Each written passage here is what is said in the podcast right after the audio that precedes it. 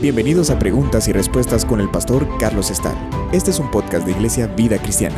Puedes enviar tus preguntas al correo preguntasbiblicas@vidacristiana.org.gt. En esta ocasión nos han citado dos escrituras para comentar y formular una pregunta. Así es que veamos primero las escrituras. La primera se encuentra en Isaías, capítulo 40, verso 31. Voy a leer desde el verso 29 para tener un contexto. Dice, Él da esfuerzo al cansado y multiplica las fuerzas al que no tiene ningunas. Los muchachos se fatigan y se cansan, los jóvenes flaquean y caen, pero los que esperan a Jehová tendrán nuevas fuerzas. Levantarán alas como las águilas, correrán y no se cansarán, caminarán y no se fatigarán.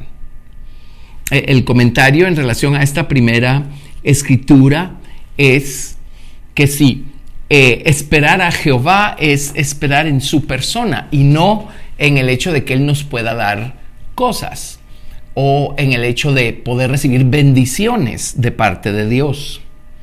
Nos citan también Mateo capítulo 6, versículo 33, en donde dice, mas buscad primeramente el reino de Dios y su justicia, y todas estas cosas os serán añadidas. La pregunta básica es cómo podemos tener el balance para saber esperar en Dios y buscar a Dios por el otro lado conscientes de que el Señor ha prometido añadirnos el resto de las cosas que vamos a ir necesitando. Y por supuesto, si ponemos nuestra delicia en el Señor primero, entonces pues vamos a estar pidiendo eh, de acuerdo a nuestra cercanía y a nuestro amor por el Señor. En Mateo 6:33, buscar primeramente el reino de Dios y su justicia y todas estas cosas os serán añadidas, pues tiene un contexto. En Mateo 6:25 el Señor nos dijo, no os afanéis por vuestra vida, que habéis de comer o que habéis de beber, ni por vuestro cuerpo, que habéis de vestir. ¿No es la vida más que el alimento o el cuerpo más que el vestido? Mirad las aves del cielo que no siembran, ni ciegan, ni recogen en graneros y vuestro Padre Celestial las alimenta. ¿No valéis vosotros mucho más que ellas? ¿Y quién de vosotros podrá, por mucho que se afane, añadir a su estatura un codo? Y por el vestido, ¿por qué os afanáis? Considerad los lirios del campo cómo crecen, no trabajan ni hilan, pero os digo que ni aun Salomón con toda su gloria se vistió así como uno de ellos. Y si la hierba del campo que hoy es y mañana se echa en el horno, Dios la viste así, no hará mucho más a vosotros, hombres de poca fe. No os afanéis pues diciendo que comeremos o que beberemos o que vestiremos, porque los gentiles buscan todas estas cosas, pero vuestro Padre Celestial sabe que tenéis necesidad de todas estas cosas. Y este es el contexto pues del verso 33, más buscad primeramente el reino de Dios y su justicia, y todas estas cosas os serán añadidas. Y efectivamente el Señor nos pide a través de todo esto poner en Él nuestra eh, confianza, nuestra esperanza, buscarlo a Él, buscar tener una relación con Él, buscar eh, relacionarnos con su persona, conocer su persona, deleitarnos en su persona. Y de paso, el Señor va a añadir todo lo que necesitemos, no solo lo natural, temporal, material, sino también lo espiritual. Necesitamos cosas del lado espiritual, necesitamos más fe muchas veces, eh, necesitamos más madurez espiritual. Así es que necesitamos más entendimiento de las escrituras. Así es que el Señor añade todo eso. Pero el secreto está en mantener una relación viva, real, sincera, personal con Dios por medio del Señor Jesucristo.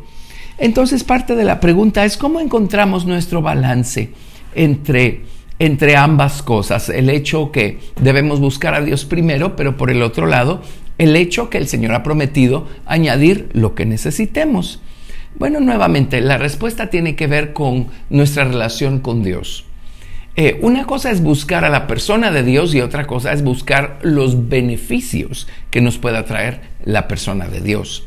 Y hay muchas personas que buscan a Dios únicamente con el interés de beneficiarse de lo que pueda darnos Él o de lo que pueda venir de Él. Pues digamos que por algo hay que comenzar y si eso nos va a llevar a buscarlo a Él, pues está bien empezar por allí, pero hay personas que nunca dan ese siguiente paso. Y Para ellos Dios es alguien que puede y a lo mejor hasta debe, a lo mejor hasta está obligado a dar, a bendecir, a suplir. Y muchas veces cuando Dios en su sabia voluntad elige no hacerlo, o no hacerlo de la manera como nosotros creíamos, o en el momento en el que nosotros esperábamos, entonces nos enojamos con Dios. Cuando nos enojamos con Dios estamos dejando eh, eh, claramente un testimonio de que nuestro interés no está en la persona de Dios. Nuestro interés está en los beneficios que podemos obtener de Dios. Y si solo buscamos los beneficios, jamás lo vamos a encontrar a Él. Consecuentemente, nunca vamos a encontrar esa paz que sobrepasa todo entendimiento, ese gozo, ese reposo que viene de estar cerca de Dios, no importa si las circunstancias sean adversas, si haya tormenta, si haya lo que sea. Así es que buscar al Señor con todo nuestro corazón. Buscar primeramente el reino de Dios y su justicia significa no solamente buscar en oración, eh, acercarnos más a Dios, significa activamente hacerlo a través de poner por obra su palabra. Eso es buscar el reino de Dios y su justicia. Eh, buscar las reglas del reino, buscar las leyes o los principios del reino de Dios y practicarlas. Y saber que nuestra justificación viene de Dios y no por alguna obra que nosotros hayamos hecho. Buscar el reino de Dios y su justicia es buscar agradar al rey del reino, es eh, buscar hacer la voluntad del rey que se sienta en el trono del reino, es buscar ser obedientes. El reino tiene sus principios, tiene sus reglas, tiene sus leyes. Así es que cuando nosotros practicamos la palabra de Dios, obedeciéndola, poniéndola por obra, entonces estamos buscando primeramente el reino de Dios y su justicia. Así es que es una combinación de dos factores. Por supuesto, número uno, buscar la cercanía de Dios en oración. Y número dos, activamente eh, buscar al Señor en su palabra con la intención de obedecer, con la intención de practicar, con la intención de poner por obra. Ahora, eh, regresando a Isaías 40, verso 31, en donde dice, pero los que esperan a Jehová tendrán nuevas fuerzas, levantarán alas como las águilas, correrán y no se cansarán, caminarán y no se fatigarán. Esperar, esperar en Dios es mucho más que tener la confianza que Él nos pueda dar beneficios, o nos pueda hacer algún milagro, o nos pueda eh, eh, colmar de favores. Esperar en Dios, bueno, analicémoslo, la palabra hebrea, kavá, significa expectativa, significa aguardar, confiar, significa estar ligado a. Esperar en Dios es estar ligado a Dios, es poner en Él toda nuestra confianza, toda nuestra esperanza. En otras palabras, apoyarnos por completo en Él, sabiendo que si la respuesta aún no ha llegado, no importa, Dios sabe cuándo y cómo nos va a dar la respuesta, pero no nos desprendemos de Él. No empezamos a buscar por otro lado o por nuestros propios medios. Estamos ligados. En algún lado el salmista dice, mi alma está apegada a ti estar ligados a Dios porque lo amamos, caminar con Dios, mantenernos cerca de Dios. Eso es esperar en Dios, poner en Él nuestra confianza, nuestra expectativa, nuestra esperanza. Es saber que Él es nuestro Padre, saber que Él tiene todo bajo control, saber que en el momento preciso Él va a responder. Ahora, acá en Isaías, lo que estamos esperando que, que Él nos dé es nuevas fuerzas.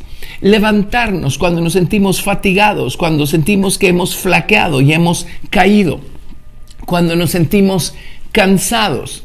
Eh, muchas veces en el proceso de, de buscar al Señor y de serle fieles y de servirlo, de repente sentimos este, esta fatiga, este, este cansancio. La palabra fatiga, interesantemente, significa fatigado por un vuelo penoso.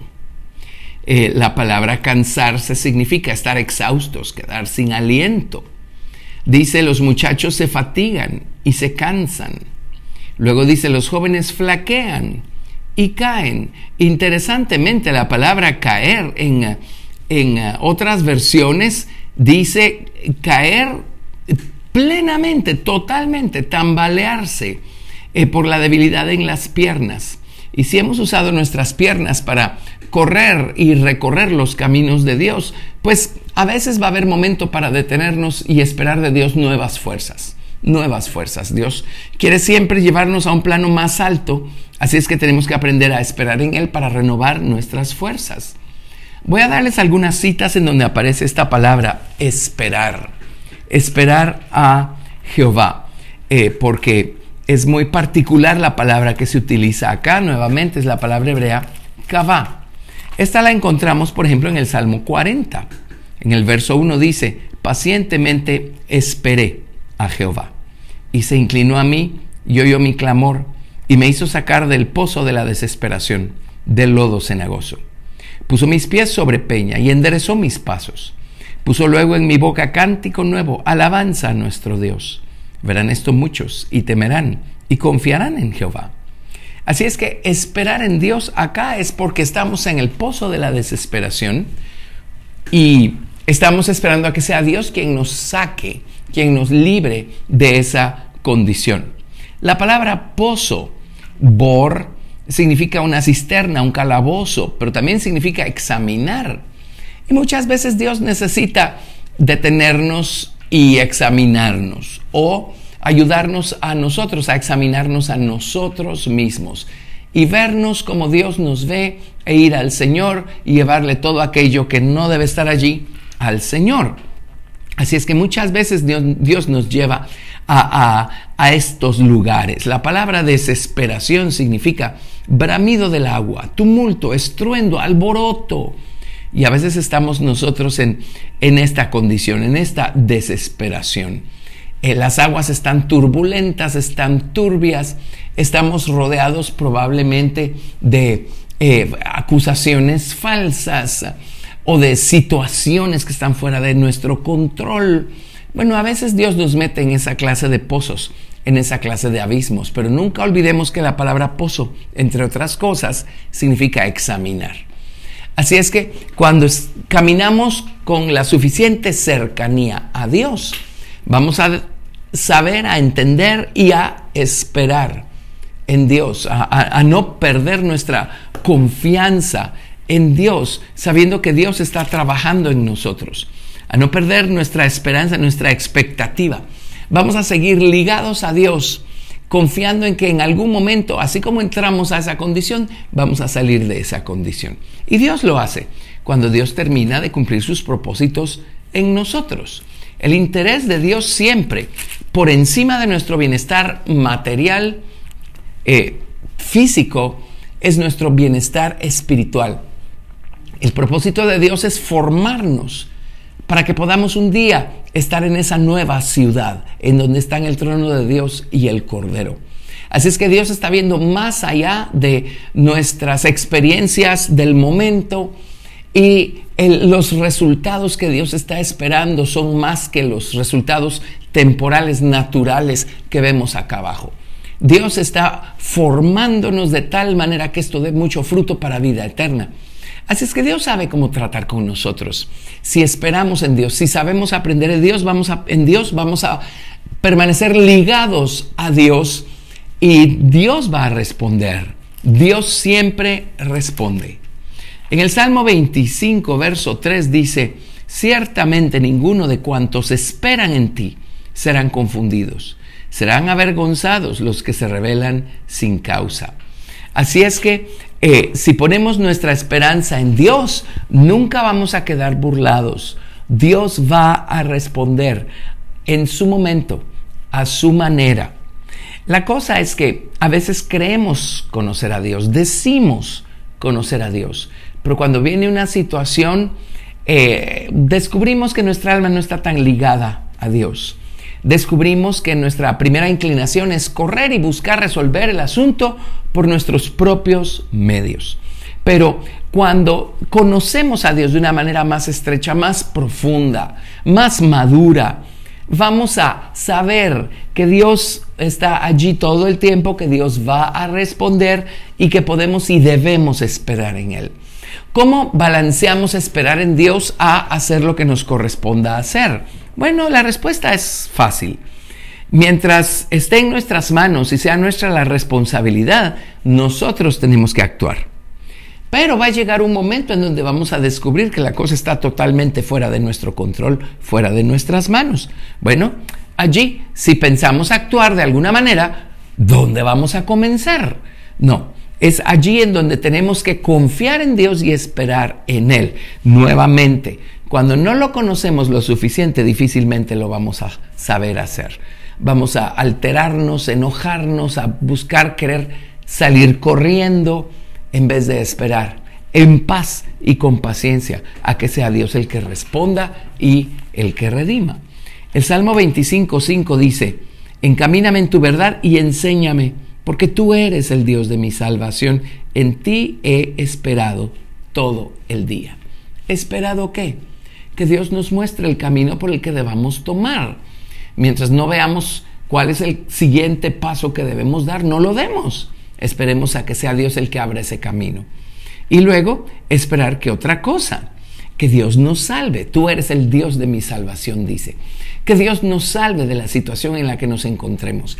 Que Dios nos salve de nosotros mismos y de todas las reacciones que salen de nosotros cuando nos encontramos en esa situación. El Salmo 25, 21 dice, integridad y rectitud me guarden porque en ti he esperado. Y ciertamente cuando estamos ligados a Dios, no vamos a empezar a hacer cosas eh, ilícitas, ilegítimas, buscando resolver, buscando redimirnos a nosotros mismos. No, vamos a seguir caminando en integridad, en rectitud, no vamos a empezar a buscar eh, los recursos equivocados, empezar a mentir, empezar a manipular, empezar a sobornar, buscando eh, salir de esa situación. No, vamos a mantenernos íntegros en rectitud esperando en Dios y Dios salvará y Dios nos levantará. El Salmo 27, verso 14, en donde también aparece esta palabra, eh, esperar en Dios, los que esperan a Jehová tendrán nuevas fuerzas, dice, bueno, les leo desde el verso 13, hubiera yo desmayado si no creyese que veré la bondad de Jehová en la tierra de los vivientes. Aguarda a Jehová, esfuérzate y aliéntese tu corazón. Sí, espera en Él. Y aquí tenemos kavá, que nuevamente significa expectativa, aguardar, confiar, estar ligado a. Así es que esperemos en Dios y nuestro corazón va a llenarse de aliento. Les doy otra cita en el Salmo 130, les voy a leer todo el Salmo. Todo este Salmo es maravilloso y aquí aparece varias veces la palabra esperar o la palabra kavá. Y dice, de lo profundo, Jehová, a ti clamo. Señor, oye mi voz. Estén atentos tus oídos a la voz de mi súplica. Ja, si mirares a los pecados, ¿quién, oh Señor, podrá mantenerse? Pero en ti hay perdón, para que seas reverenciado. Esperé yo a Jehová, esperó mi alma, en su palabra he esperado. Mi alma espera a Jehová más que los centinelas a la mañana, más que los vigilantes a la mañana. Espere Israel a Jehová, porque en Jehová hay misericordia y abundante redención con él, y él redimirá a Israel de todos sus pecados. Aquí nuevamente el salmista se encuentra en las profundidades, pero está clamando a Dios y está esperando en Dios.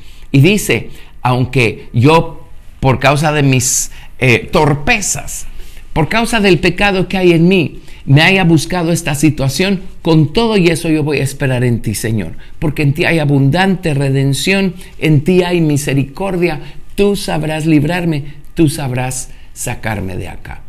Así es que ese, ese nivel de esperar en Dios, de confiar en Dios, lo tiene alguien que sabe caminar con Dios. Lo tiene alguien que sabe buscar primeramente el reino de Dios y su justicia.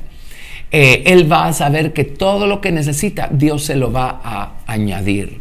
Eh, en este caso necesita respuestas, necesita alivio, necesita redención, ser redimido de alguna situación y también las cosas naturales que necesitamos para salir adelante en esta vida. Todo eso lo va a añadir el Señor. Pero cuando buscamos el reino de Dios y su justicia, eh, nos vamos a mantener ligados a Dios por causa de buscarlo en oración y por causa de buscar agradarlo y obedecerlo, poniendo por obra su palabra. Gracias por escuchar Preguntas y Respuestas con el pastor Carlos Estal. Si deseas participar, recuerda enviar tu pregunta al correo preguntasbiblicas@vidacristiana.org.gt y no te pierdas el siguiente episodio porque tu pregunta puede ser la siguiente a responder.